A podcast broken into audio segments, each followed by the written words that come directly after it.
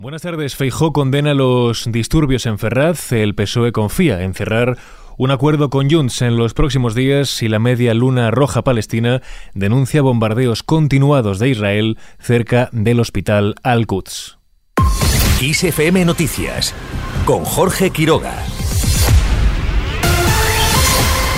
Rechaza toda elección que intente dar el PSOE cuando pretende, dice, amnistiar la violencia, mientras que, en su caso, insiste y ese es claro a la hora de decir que no tiene cabida en democracia y debe rechazarse siempre, ya provenga de grupos ultras, de extrema izquierda o de extrema derecha. De un lado están los que cometen o amnistían actos violentos y antidemocráticos y del otro estamos los que condenamos lo uno y lo otro. Y fin del cuento. No hay más historias que esta. Además, el líder del PP llama a una movilización pacífica en todos los ámbitos. Y vamos a seguir alzando la voz, tanto en el ámbito parlamentario, como en el ámbito institucional, como en el ámbito político.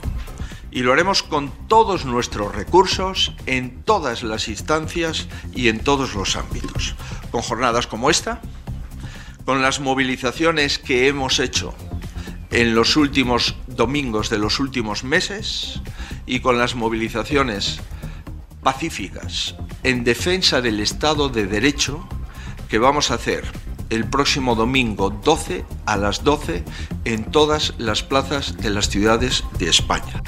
Mientras Calviño critica que Feijó llega tarde y mal a condenar las protestas violentas. No puedo nada más que expresar mi más profundo rechazo y consternación de ver las escenas de violencia que hemos tenido que vivir en Madrid ayer. Eh, creo en este sentido y lamento profundamente que el señor Feijó haya llegado tarde y mal a condenar esta violencia que es absolutamente inaceptable y ante la cual eh, no cabe sino expresar la más firme repulsa. La vicepresidenta primera del Gobierno en funciones insiste en que las escenas vistas en la sede socialista generan intranquilidad y, sobre todo, ponen en cuestión la actitud de algunos grupos, dice, y líderes políticos que parecen no entender que uno de los conceptos clave de un régimen democrático es el respeto. Por su parte, Pedro Sánchez se ha reunido esta mañana con las personas que trabajan en la sede central del PSOE en Ferraz.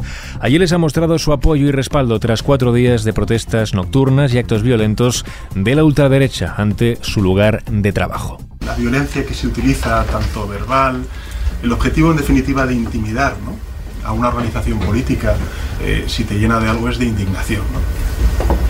Luego de una enorme solidaridad con aquellos que, que bueno, que estáis en, esta casa y, también en las otras casas del pueblo del Partido Socialista en Madrid y, en, todas partes de, España. Y en tercer lugar, de, bueno, pues de reafirmación, de, de compromiso con nuestros valores, con nuestro proyecto político. A su juicio, visto lo ocurrido esto, demuestra la necesidad de que salga adelante la investidura.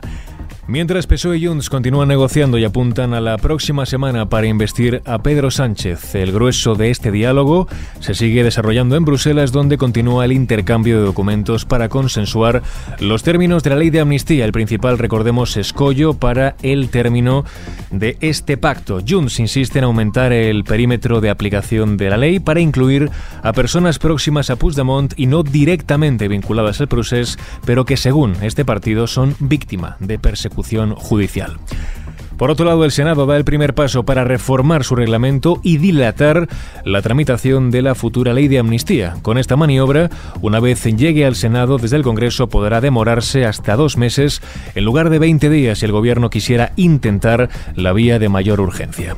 Además, el presidente del gobierno en funciones ha expresado su consternación por la muerte de Iván Iyarramendi, el español, recordemos, en paradero desconocido junto a su esposa chilena Loren Garkovich. Ambos fueron asesinados en los ataques de Hamas el pasado 7 de octubre.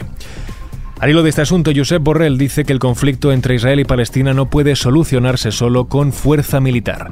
El máximo responsable de la diplomacia española en escala europea señala que una nueva ocupación por parte de las tropas de Netanyahu tampoco puede ser una opción de futuro. Insiste en la solución de los dos estados. Mientras Israel continúa su ataque en la franja de Gaza, este miércoles ha hecho explotar túneles y puestos de lanzamiento de misiles antitanque del grupo islamista Hamas cuando se inicia ya el segundo mes de guerra. Hasta el momento, el balance de muertos en la franja de Gaza es de 10.560, la mayoría menores, mujeres y ancianos, mientras Hamas mantiene secuestrados a 240 rehenes tras haber matado a 1.400 personas el pasado 7 de octubre.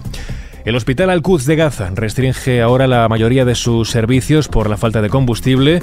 El centro sanitario, uno de los más importantes, recordemos, de la franja, debe racionar su suministro para asegurar los servicios mínimos unos días más. Además, según el comunicado de la Media Luna Roja Palestina, los más de 14.000 desplazados que han encontrado refugio en este centro están sufriendo escasez de comida, leche y leche en polvo para bebés. Y terminamos este podcast con música. Michel Camilo recibe la medalla de oro del Festival de Jazz de Barcelona.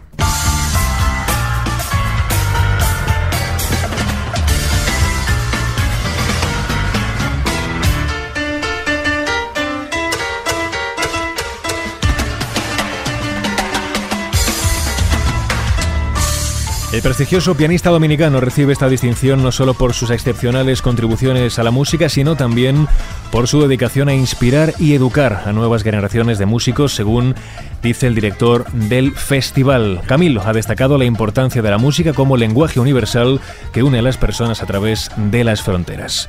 Y con esta canción del documental Calle 54, obra de Michelle Camilo y Anthony Jackson, lo dejamos. En el control de sonido estuvo JL García. Y ya sabes, si quieres seguir informado de la última hora en directo, puedes hacerlo cada hora en nuestros boletines de Kiss FM.